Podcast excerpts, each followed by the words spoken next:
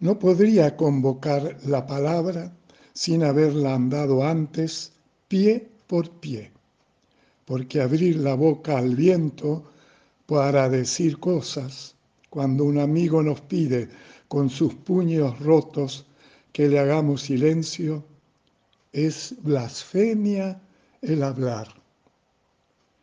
Compartiré esta hora del dolor tuyo y nuestro, de la humanidad, hasta sentir mi corazón levantándose en gajos desde tu herida, nuestra herida.